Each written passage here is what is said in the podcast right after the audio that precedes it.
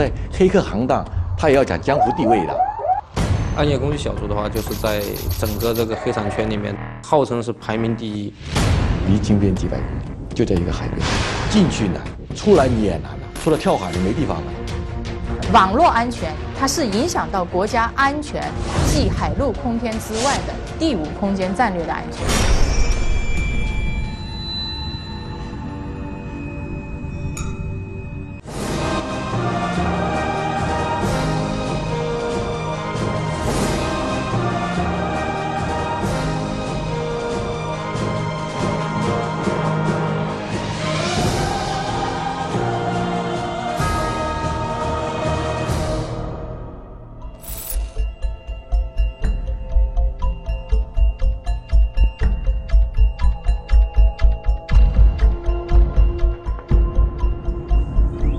那个地方呢，它是周围非常荒凉，大概两三个小时的车程的范围之内，全部都是荒山和那个少数的那个自然村。离金边几百公里，就在一个海边上面。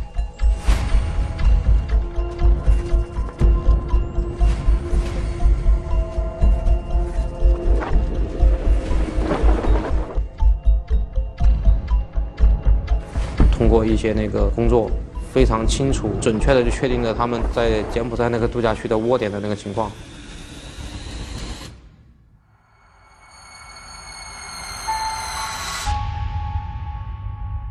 他所租住的那个别墅区，一般人是进不了的。第一个岗亭进入到他的度假区的别墅区，七十公里都是他们留去自己修的路，里面设了很多岗哨，逢车必查。那你去了之后，你就必须得进到那个度假区，就是一个相对来说比较安全的一个地方吧。对他们那个犯罪嫌疑人来讲，与外界隔绝，靠近公海这边。进去就是一个桥，四周都是水，保安二十四小时，里面很近。进去难，出来你也难了，除了跳海你没地方。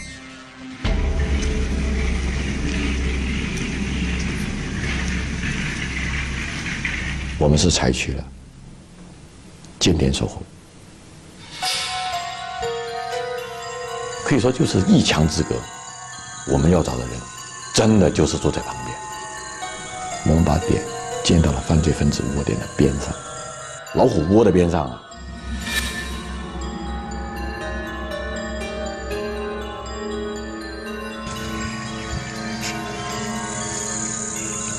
我们就假扮游客吧。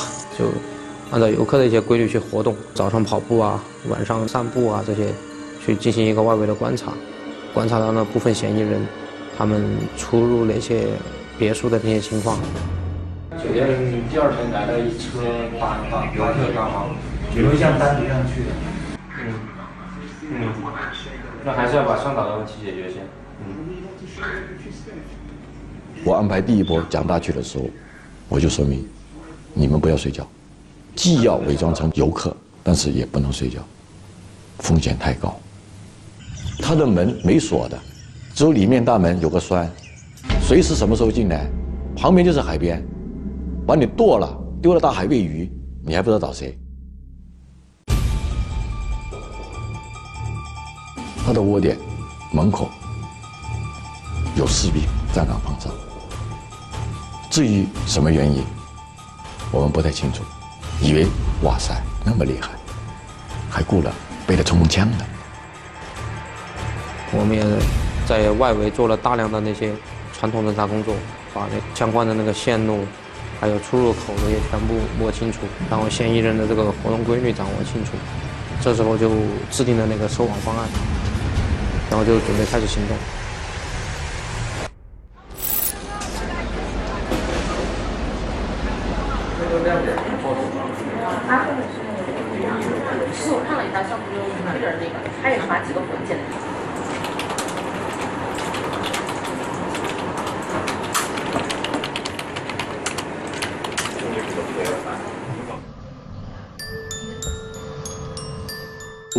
开始感知平台，对国内国内一些关键节点都有一些监测到，各个地方都遭受到了不同程度的对 DOS 攻击。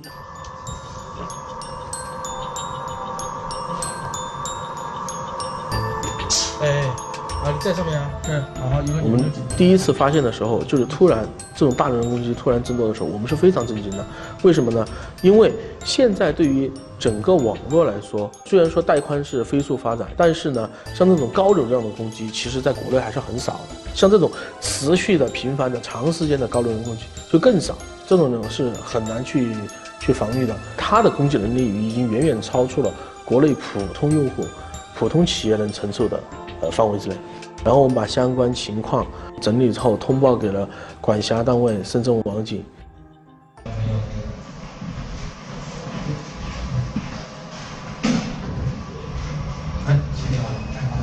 当时听他们说打瘫了，我是觉得是有点吃惊的，因为这都是国内数一数二的这个主流服务器，这种纯黑客技术的，是一种纯技术类的案件。通常来说哈，DDoS 攻击呢，它主要是耗掉整个的那个服务器的运算资源，要有很大的经济实力，因为它要维护相当多，可能上百万台肉机，然后同时攻击一个目标，造成拒绝服务。我们了解到的啊，主要有几种网站被攻击的比较多，一种呢就是游戏网站，还有呢就是像现在呃一些电商平台，反正就特别特别嚣张，就是告诉人家这东西就是我干的，啊，你必须就说把你的利益啊，或者是按照我的要求去去做。其实，呃，DDoS 攻击说白了就是在网络暴力、网络黑社会。DDoS 攻击这种团伙啊，他需要去炫耀自己的能力，他才能吸引更多的客户。所以说，它跟其他的黑客攻击是不一样的。其他的黑客攻击是尽量隐藏和不暴露自己而获得利益，但是 DDoS 反而是需要我大张旗鼓的去宣扬我做了什么事情，而且做成功了。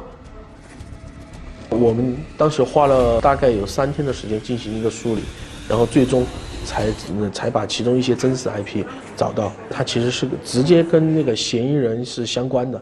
我们需要把这些东西提取出来之后，交给警方进行一个下一步的侦查。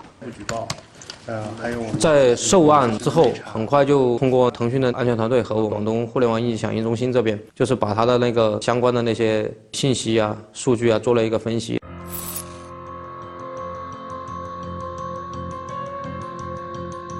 DDoS 它是一个世界级的一个网络安全的难题。现在很多控制端百分之六十都在国外，就是跨境的啊，移动互联网大量的智能设备广泛的应用。那这些智能设备的漏洞一旦被利用，就可以给黑客控制，通过植入像这些智能设备植入恶意程序，然后操控成千上万的这个我们说。这个网上的这个军队来为我所用，干各种坏事，比如说乌克兰电网的事件。政府机构、中央银行、能源及通信系统、基辅国际机场等均遭遇黑客攻击。乌克兰切尔诺贝利核设施辐射监测系统因此被迫转成人工操作模式。此外，乌克兰媒体也受到黑客大范围攻击。当地报社、杂志社、广播电台、广播电视台一度因计算机信息资源库故障而终止新闻报道。这些信息系统都不能够正常来提供服务了，直接影响到国家安全、社会稳定、国计民生的整个的正常的一个运转。为什么这次呢？号称是全国公安系统规模最大的一次 DDoS 攻击呢？就是因为它还呈现出一个流量可以不断增加的一个趋势。那么我们在分析上具有一定的优势，融合了数据平台业务体系这么一个事情，来做好这一次事件的一个应对，找到受控端跟控制端之间千丝万缕之间他们密切的一些关系。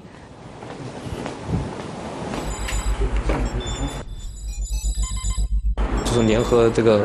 相关的这些专家也是做了大量的工作，几乎是从十几万个 IP 当中服务器的那些线索数据，相当多的海量数据，去把那个真正跟这个案件证据链关联的每一个点，在里面就是抽丝剥茧，把它剥出来，找到控制规模比较大的二十六个僵尸木马的控制端，然后再跟我们深圳的网警大家携手，从各个方向上。再进行验证。实际上的话，也是从被攻击的那个服务器上面的一些线索，就找到他隐藏在背后的操纵者，就谁去调动的这些肉鸡来攻实施这个攻击的。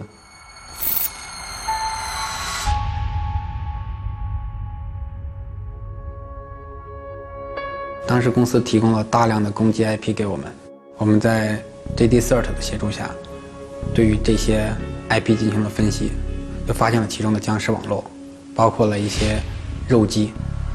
然后我们在境内呢，就先后先抓获了三名的这个肉鸡的所有人。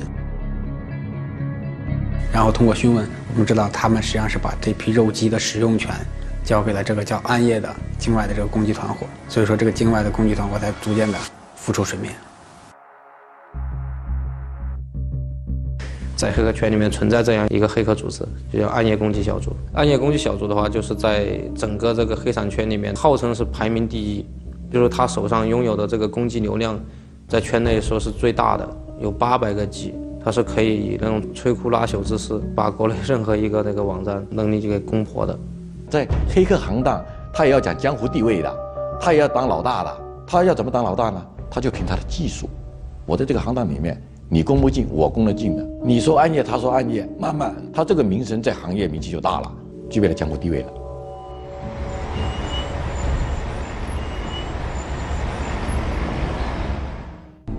整个暗夜的话，他们还在不断的用钱去购买更多的流量，然后它的上升速度是非常快的。就是他们当时对外号称的话是可以达到两 T，两 T 是个什么概念？就两 T 是任何就是国家每一个任何省出口的节点，绝对就是分分钟就被打死，整个全省就会进行一个瘫痪。因为在网上都是看不见的，摸不着的，不像传统的犯罪，我们每走一步都是在网上，都是通过数据分析来作为依据来指导我们下一步的侦查方向和我们的切入点，这个很关键。暗夜里面，不管他是用迷城也好，或者用什么也好，我们通过侦查、通过分析，可以把他的伪装身份去掉，把他的真实身份给揭露出来。一条线索的一个点，然后这个点我们把它对应到一个人，然后从这个人开始到他周围的跟他有犯罪关系的这些团伙，最后出来的他实际上就是一个很有层级感的一个组织架构。随着那个侦查的深入。发现一个相当于领导层面的一个人，呃，这个人就是袁某辉，他就是负责这个团伙的整个这个管理，大部分的这些指令啊，都是从他那边出来。我们有有一个比较准的，类似于像 DNA 那种对比一样，把他身份确认。我们是通过国内这条线，一层一层的往上追，一个一个的扩，才扩缩到境外。当我们发现主要对象的时候，他已经是在境外了。三四月份的时候，我们确定他在老挝。然后他就开始不停的变换窝点，在一直在处于那个逃离的这个状态，逃窜的那个状态。当时他是不稳定的一个状态，然后继续通过就是一些工作，我发现他们在那个大概五月上旬的时候就到了那个柬埔寨。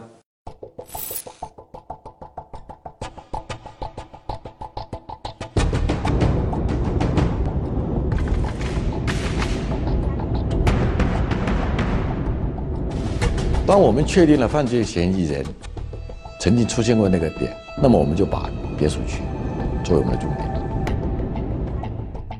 采取了比较隐蔽的一种那种化妆方式吧，有的是游客啊，有的是过去投资的呀，就是交替的这样过去，也是在不同的点出现。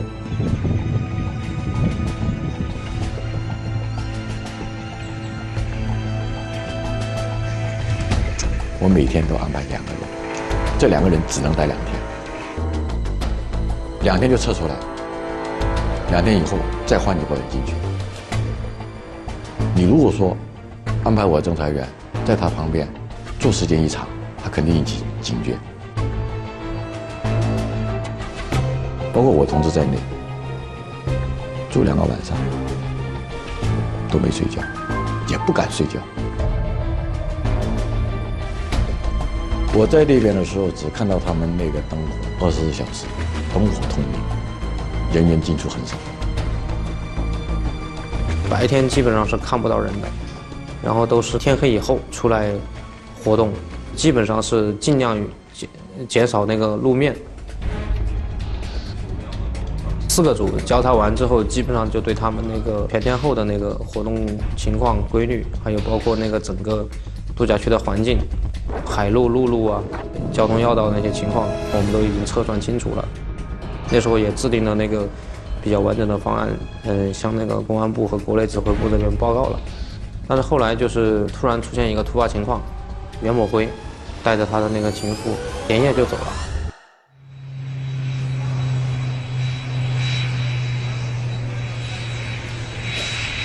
他们自己先跑了，另外那几个分别从金边呐、或者转道到泰国啊，都飞回来。所以说那天晚上对我也是一个大考。这样的话呢，就是呃，看看秦总这边协协调一下啊，看看跟警那边协调。回来了，抓不抓？我身在境外，情况最清楚就是我。前恩一下，我说干。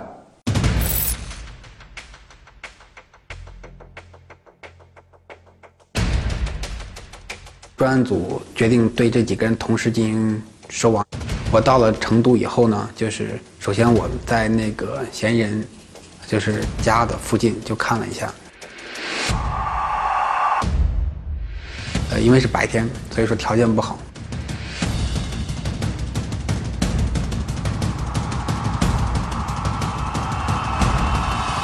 我们就等到晚上的时候，在嫌疑人出来买东西的时候，在一个水果摊前把他给抓到了。和朋友啊，就是女朋友闹过架嘛，然后心情就不好不好，然后朋友说要不去他那边看一下工作，我说行吧，反正就当旅游嘛。我们通过对他审讯的时候呢，他就是说他，嗯，一直是去境外旅游，其他的就不太承认。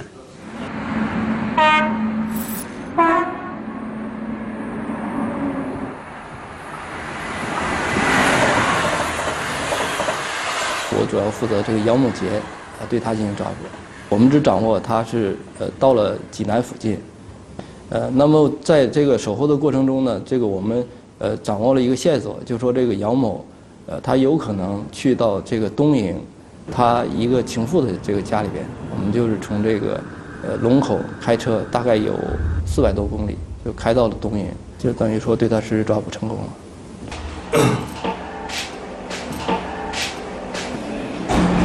在泰国玩了两天，然后又说去柬埔寨，然后就去柬埔寨玩了几天。姚某呢，他就是始终坚持自己去这个柬埔寨只是旅游，没有参与这个黑客攻击啊和相关的这个犯罪行为。如果按法律说明的话，就是我上一次是最后回来的五个犯罪嫌疑人，第三天全部到位。我当时考虑的最多就是尽快的把这五个犯罪嫌疑人抓紧审讯，什么原因造成他突然从境外回来？剩下的那几个犯罪嫌疑人去了哪里？国内一个地方子的一个一个小黑客，当时就被那个呃当地警方抓了，放出来之后就通风报信，就说是那个呃国内警方可能掌握到你们的那个线索，要出国来抓你们。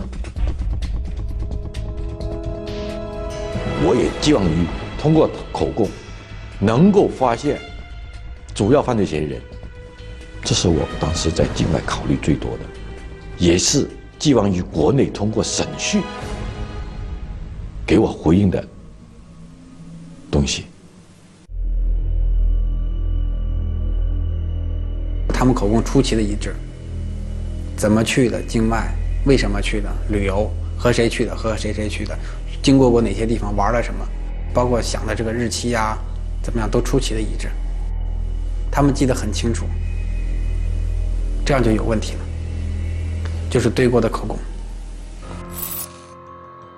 他们第一次在老挝的时候，他也是所有联系全部切断，然后这帮人就是非常敏感，当时就说是感觉到，呃风向不对，然后就把他们那个所有作案的那个呃工具，呃全部扔到那个别墅后面那个湄公河里面去了，然后销毁所有的证据。这个一号跑了，去了哪里也不清楚。按照结案的标准，主要犯罪嫌疑人要到位，胁从犯要到位。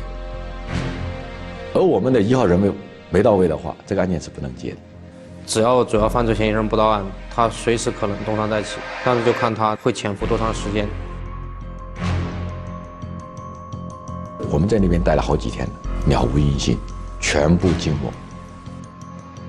我们当时第一次出去的时候，达到一个很重要的目的，就是用尽量短的那个时间，非常高效的把这个团伙他的那个作作恶能力给他清除掉了。但是就是有了突发情况，没有按照我们预想的这个方案去进行收网。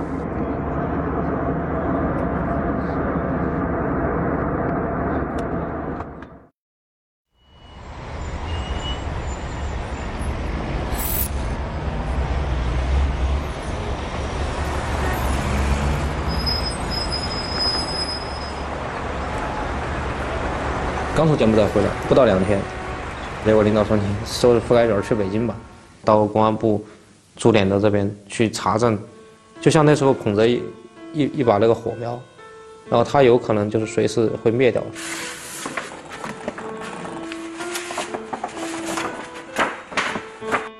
他的团伙成员已经落网了，那再笨的人，他也知道国内警方就是盯上他了，那他一定会深度潜藏，会潜伏。很长的时间，就有可能就是跟这个主要犯罪嫌疑人失之交臂的这么一个一个过程。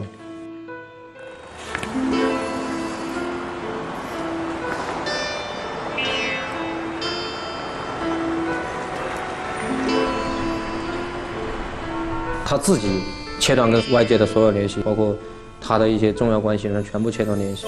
那时候四十多天，真的是。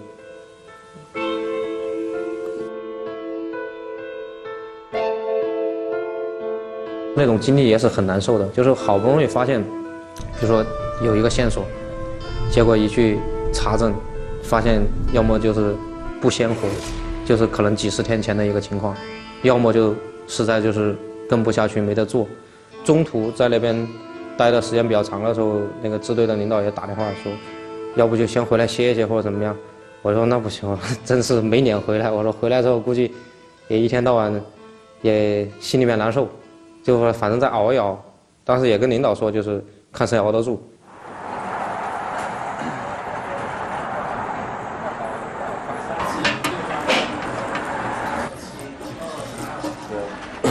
最开始他们认为他们都已经定好了攻守同盟，所以说都是一句话都不讲。后续的话，一个一个嫌疑人打开，因为毕竟他们是做了这个事情了，然后互相就会之后的这个口供就会互相有差异。就照直讲，怎么讲？问你什么你讲什么，都要跟我们说你我们在他手机里发现了比较关键的，他们用一个很加密的软件在聊天的一个情况，就确定了他就是是在说谎。然后后来我们就单刀直入，就问他在经脉所做的事情。你去之前你不了解吗？没了解。去之前你在国内你是干什么的？啊，波仔。就小组交暗夜嘛，然后就是所有人的量，然后集中在一起，然后每天测嘛，测他有多少量嘛，测了然后他们来那个结工资嘛。他给我一个那个木马嘛，然后我就去搞了，然后给他们。就把分析他们所说的 IP 啊给他们就行，然后加上那个给他顺便做饭嘛。他们一直处在这个疑神疑鬼的状态下。怀疑公安有可能过去查他们，所以说他们老板说马上散台，然后呢之后他们就两两的就回国，就回国以后基本上是，呃，这个叫各回各家各找各妈。我们更多的是要调取资料，提审犯罪嫌疑人，是印证他们的一些关系，去印证我们的前期侦查和下一步侦查的方向。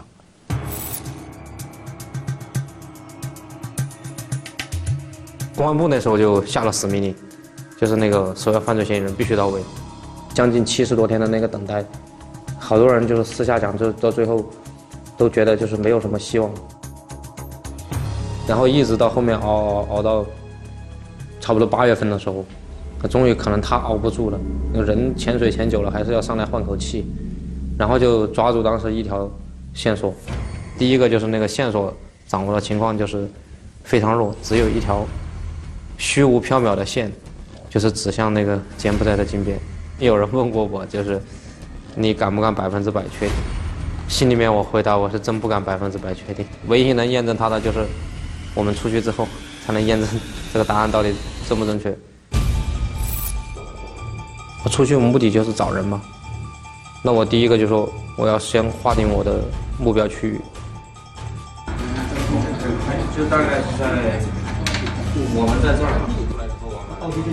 放。平时他们的那个生活习惯就是深居简出，呃，一般就是不会在外面活动时间太久，要么晚上，要么就是那个抽空出来活动一下，买一点东西。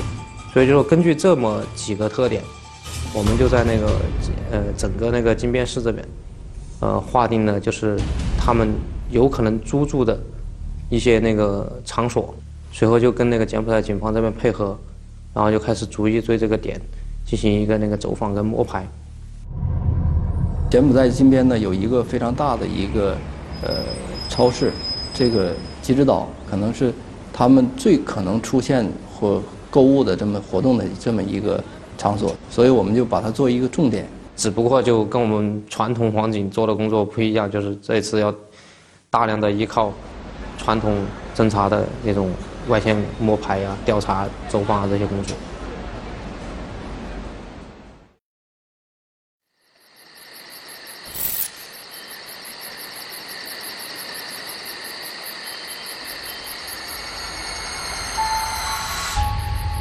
八点钟逛完了之后还没发现，就一直逛到超市快关门。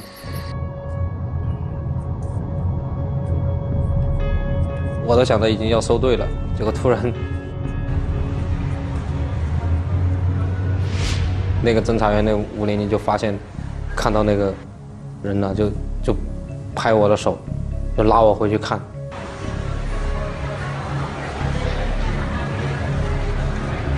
对于这个嫌疑人的这个形象，已经把他牢牢的都记在心里。看了一下，就觉得基本上确认是我们这个呃案件的这个嫌疑人，这个袁某和范某。我说不要再跟，他们当时就想一直跟跟到他住在什么地方去看一看。我说这线不能报了。我说第一天见到人，起码证明我们当时那条虚无缥缈的线起码是实的。那时候才觉得，哎呦，这也是运气。我们在那个地方连续蹲守了三四天，第四天的时候又发现那帮嫌疑人还是在那个时间点，又到那个超市那边去。嗯，买那些生活用品，很迅速的到那个收银台结账，然后就推着车，嗯，就准备往停车场去。呃，那么跟踪之后呢，就是呃，发现他们这个是呃开车来的，呃，也掌握了这这个车辆的这个呃这个车牌。然后我们这时候也就想，呃，以车找人，跟当地那个警方聊了一下，他也不像那个国内这样子，直接去查车牌，它是有风险的。警方就明确告诉我们，就说如果现在你直接查的话，就有可能对方就会很快知道。好不容易找到感觉一个比较有用的线，你又不能用，又开始着急了。路线我们也进行了一个分析，他们那个车走的那个方向，它也是靠近那个公寓的。他公寓自身自己的那个保安非常警惕，你有那个车辆从那边开过，有人从那边走过。他一定会出来，就是看盯着你，一直到你走从那个街头消失。我们也当时也想自己到那个公寓去住一住，看看情况。那他不租给我们，他就跟我们说是不愿意租给中国人。但是据我们在那个附近观察，那栋楼里面住了可能大量的那个华人，所以就是我们当时觉得那栋公寓是比较可疑的。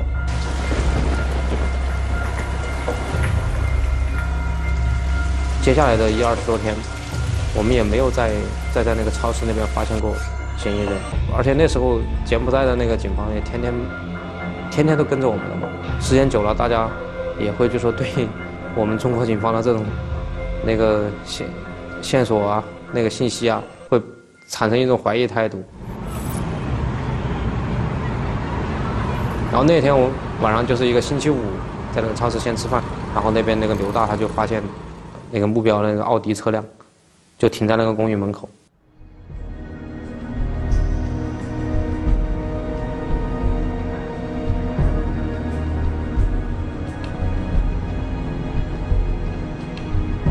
我们发现这个嫌疑人使用的车辆，这个又一次出现在这个呃车库里边。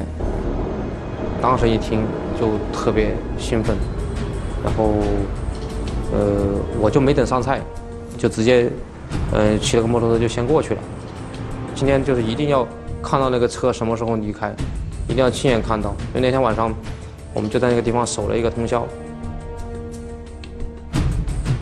守候到第二天早晨九点钟左右，确实是这个袁某和这个范某，这个开着车，这个外出。就我们当时首要的目标就是开车的这个这个袁某辉，他是那个整个团伙的这个组织者，抓住他，我们的目标就完成。我们是看到了嫌疑人从点上开车出来的，去到一个地方办事，办完事以后，又。跟着他回到了这个公寓，进一步确认，就是呃，所有的这个嫌疑人基本上都是这个居住在同一个公寓里边的。当时就是马上联系这个柬埔寨的移民局的移民警察。收网的时候都不知道他住哪个房，我们就是拿着那个呃照片，然后到前台去问，当时前台还不是很配合。他不不愿意不愿意告诉我，然后后来，那个当当地的那个警方就去沟通，说是看到人进去了，你这边必须要配合，要不然追究他的责任。然后人家才勉勉强强的就拿了那个钥匙给我们。对，宝贝上面是买的。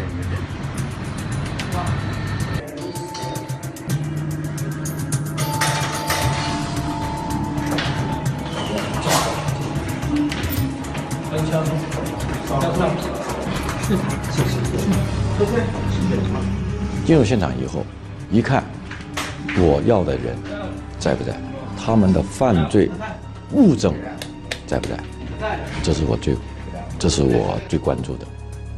人在，物证在，那么为这个案件的结案和证据链就做了一个很好的铺垫了。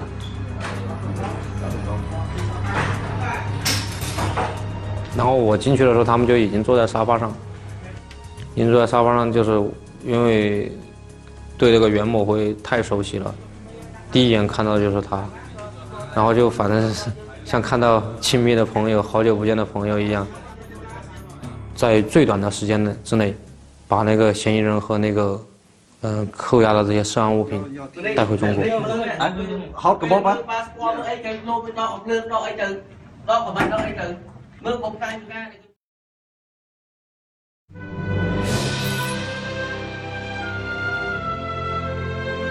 整个暗夜组织的一个覆灭的话，那么对于这个整个圈子，呃，震慑是非常非常大的。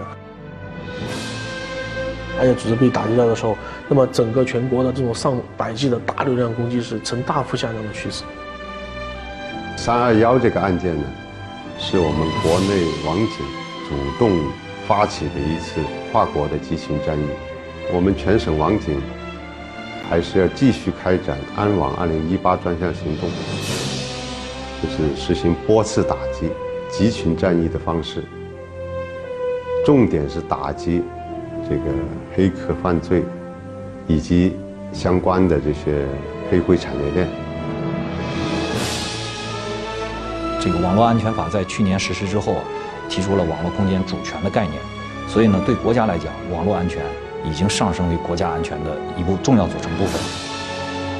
没有网络安全就没有国家安全，它是影响到国家安全即海陆空天之外的第五空间战略的安全，因为它往往是带有国家的背景。我觉得在网络安全方面的一些工作呀，任重而道远。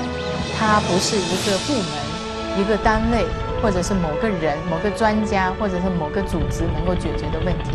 它需要国家、社会组织，需要广大网民共同的参与。